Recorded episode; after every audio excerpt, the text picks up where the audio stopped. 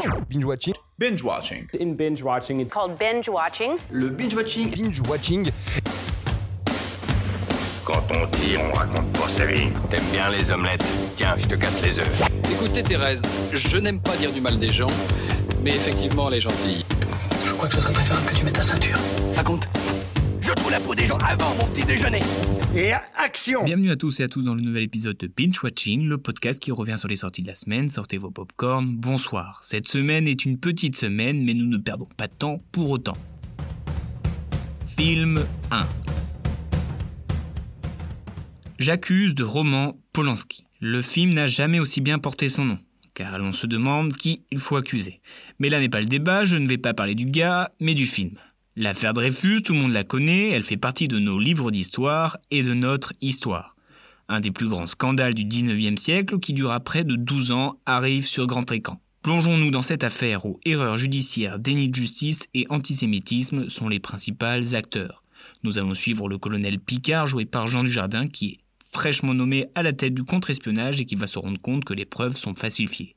Bon, l'histoire est ce qu'elle est, la mise en scène reste tout de même simple, ça n'a clairement pas été un coup de cœur, le film est bien mais pas exceptionnel non plus. Comme à son habitude, Jean Dujardin reste un acteur hors pair, à l'extrême inverse d'Emmanuel Seigné qui fait une performance presque ridicule tant elle essaye d'aller dans le dramatique. Puis je trouve qu'il y a de gros problèmes de montage, les flashbacks sont représentés par des effets un peu flous, ça fait un peu euh, diaporama, ça fait pas très sérieux. Après, cela reste toujours intéressant comme film pour le côté historique, car il semble être fidèle à ce qui s'est passé. Bon, je vous conseille pas non plus d'aller le voir au cinéma, un bon vieux streaming fera l'affaire. Dreyfus. Film 2 Le Mans 66 de James Mangold. Lui aussi tiré d'une histoire vraie, Le Mans 66 raconte l'histoire passionnante de cette course. Alors attachez vos ceintures et embarquez pour une course folle. Je vous remets le contexte. Ferrari est le maître des pistes, ils produisent dix fois moins que son concurrent Ford, mais gare une image de vainqueur. En effet, ils ont gagné les quatre derniers 24 heures. Nous allons donc suivre une équipe d'ingénieurs américains menée par le leader Carroll Shelby et l'intrépide Kate Miles, qui ne fait qu'un avec la voiture. À eux deux, ils vont construire une nouvelle automobile avec pour seul et unique but de détrôner la voiture rouge pour les 24 heures du Mans en 1966. Je vous avoue que j'ai eu un peu peur quand j'ai vu qu'il durait 2h33. Je me suis dit, oula, un film sur les voitures, c'est vraiment pas ma passion, alors en plus 2h30, ça va être long. Et eh ben il m'a paru durer une heure. La dynamique de ce film est incroyable, porté par un duo qui match bien, même très bien. En effet, malgré des rôles à l'américaine un peu clichés, Matt Damon en passionné du moteur et Christian Bell en arrogant pilote livrent une belle performance. La relation père-fils est belle comme sa relation amicale avec Shelby. La photographie est assez belle, notamment une scène lors de la fameuse course qui est un mélange de nuit, de pluie et de vitesse. Puis, pour ce qui est de l'ambiance sonore, pour tous les amateurs de ronronnement de moteur, vous allez adorer. Les scènes d'action, on va dire, sont prenantes et spectaculaires. De plus, il faut savoir qu'ils n'ont pas tourné ce film à Le Mans car le circuit a tellement évolué depuis 50 ans, ils ont dû reproduire les différents virages dans plusieurs coins des États-Unis et devaient faire gaffe à rester cohérents entre les plans gros gros travail de reconstitution. Bref, cette histoire est passionnante pour tout amateur ou non de courses de voiture et amateur ou non d'événements historiques. Film 3 Countdown de Justin Tech.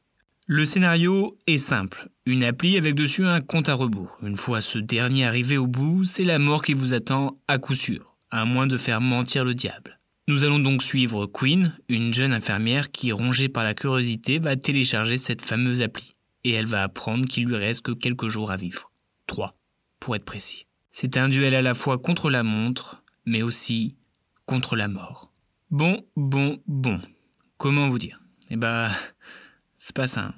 Tous les plus grands clichés de films d'horreur sont réunis, à savoir la fille belle intelligente qui aide les gens, l'amoureux beau gosse, le geek, etc., etc. Les dialogues sont naïfs et sans grands intérêts, accompagnés du jeu d'acteur qui va de pair. Et je trouve cela presque dommage car le concept en soi n'est pas mauvais mauvais. Et puis quelques scènes de suspense sortent du lot, mais ça ne suffit pas. Tout est prévisible et on pourrait deviner l'histoire rapidement dans le film. Mais malgré ce que je dis, je n'ai pas passé un long moment. C'est étonnamment passé vite. À l'heure où les films dépassent les deux heures facilement, ce film d'une heure trente n'est ni trop long ni trop court.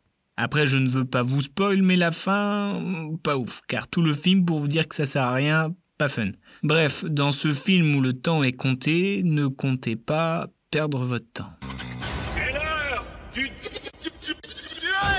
Pour ce qui est du classement, je mets naturellement sur la troisième marche du podium Code Down, parce que c'était pas ouf.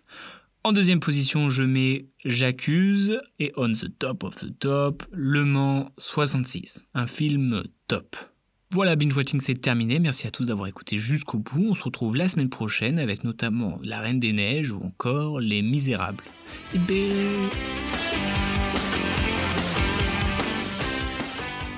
respecte ton avis, mais en tout cas, c'est pas le mien, donc c'est pas le bon. Tu vois ce que je veux dire?